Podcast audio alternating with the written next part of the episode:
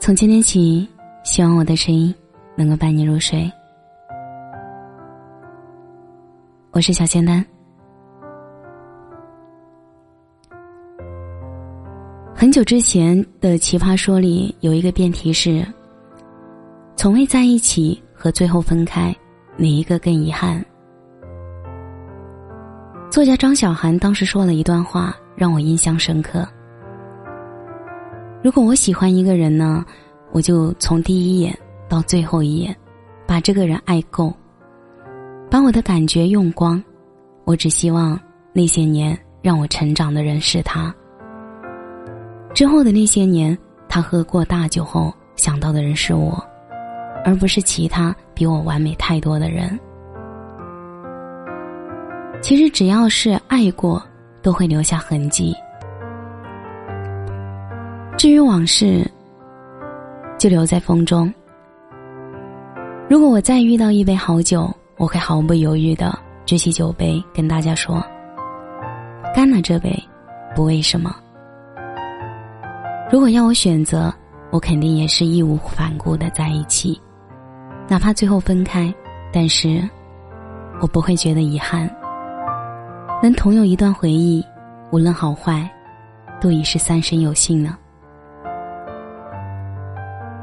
网上有一位小姐姐的投稿，自己和一个认识二十年的发小，因为误打误撞被表白，两情相悦，终于走到了一起。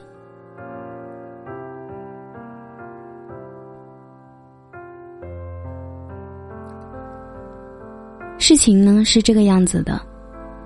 小姐姐父母催着小姐姐相亲，因为小姐姐年纪也已经二十七岁，相亲对象年纪在三十八岁。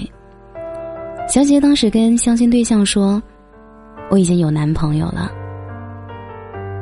但是父母不同意，所以逼着我相亲。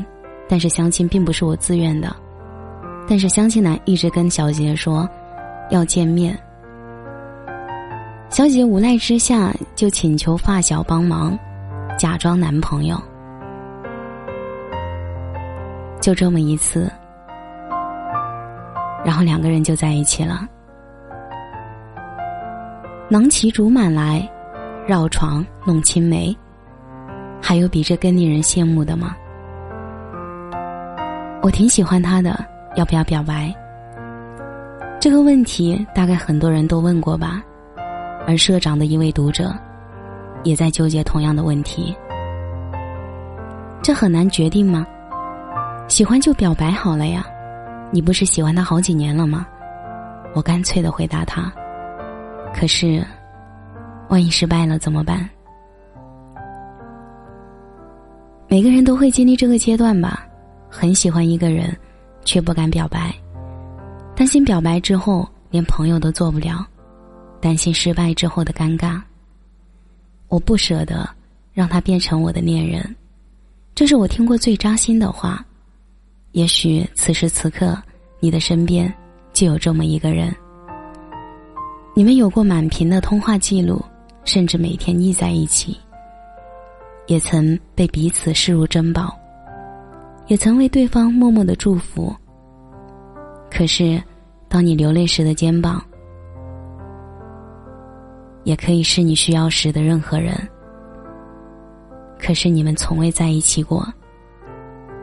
一个打死不说，一个装傻到底。可是明明是喜欢的，你为什么不说呢？你就说你喜欢我不行吗？不行，我怕。我宁愿在你不开心的时候默默陪你聊天到天亮，喜欢。却不说，可能是你不确定对方也喜欢自己，可能是碍于面子，可能是怕对方看清自己，可能是觉得自己真的配不上对方。朋友之上，恋人未满，也许就是这个样子吧。昨天，前面说到的那位读者终于鼓足了勇气表白了，他说。我在对话框内小心翼翼的打字，其实我好喜欢你啊。眼睛一闭，按了发送，转眼我就后悔了，赶忙撤回消息，于是屏幕上就变成了你撤回了一条消息。俗话说，说出去的话泼出去的水。可微信有了撤回功能之后，有多少被撤回的都是真心话呀？当我们意识到不能、不可以的时候，又匆匆忙忙的按下撤回，试图抹掉那些欢欣鼓舞的时刻，继续假装着若无其事的样子。幸好，最后那位读者喜欢的人回复说：“我也喜欢你，很久了。”喜欢却不说，是怕对方不同意；而说过之后，怕连朋友的身份都失去。有多少人以朋友的名义来爱着一个人？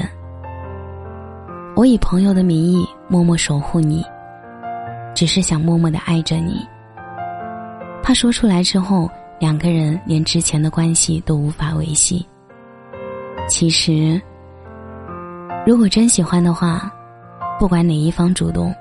都是一个很好的开始。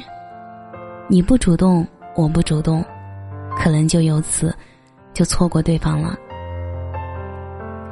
吃不到的醋最酸，先动情的人最惨。其实很多爱情里的金句说出来，真的只是为了押韵而已，并没有什么道理可言。动情呢，可以等一等，将喜欢埋在心里久一点。看看那个人是不是真的对的人，这并不妨碍你确认过之后主动表达爱。如果很喜欢的话，肯定是要表白的。被拒绝了好过一拖再拖，毕竟不喜欢这件事情，看第一眼心里就有数了。他改变了当初的想法，仅仅是退而求其次。万一他刚好喜欢你，就可以少过一些独自辗转反侧的夜。当然了，就算那个人喜欢你的人还没有出现，那也不要紧，因为世界上总会有和你一样的人在等你。祝你成功，愿你幸福。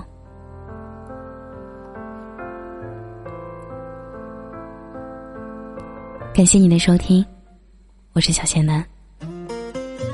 祝你晚安，有个好梦。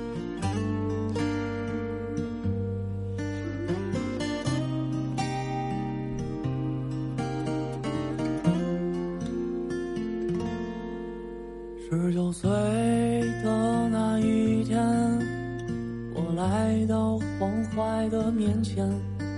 为了能和你在这儿遇见，我支付了我的思念。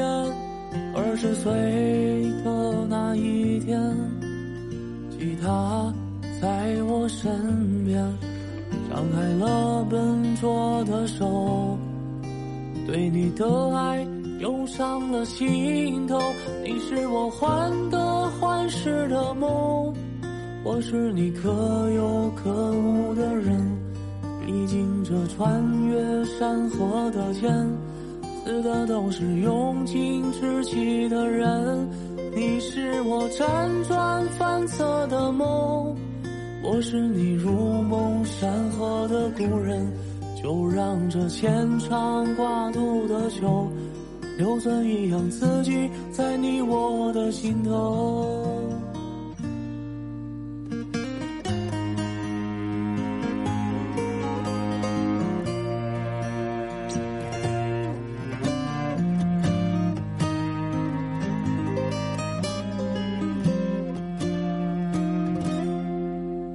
第一次见你的时候，岭南姑娘总那么温柔。当我羞涩的拉起你的手，以为你会陪我走到最后。而你离开我了以后，我开始在人世间漂流，选择过大大小小的梦想。谢谢你不再让我彷徨。你是我情深似海的依赖，我是你早已过时的旧爱。反正这不三不四的年纪，谁也不会只为谁而着迷。你是我甘心瞑目的遗憾，我用那无悔时光来填满，就让这无怨无悔的双手。都是说我想有的以后，一首歌深夜写给黄淮。你是我无法言语诉说的爱，当我在原地无助徘徊，你告诉我理想必须热爱，你让我坚持我的执着，你让我明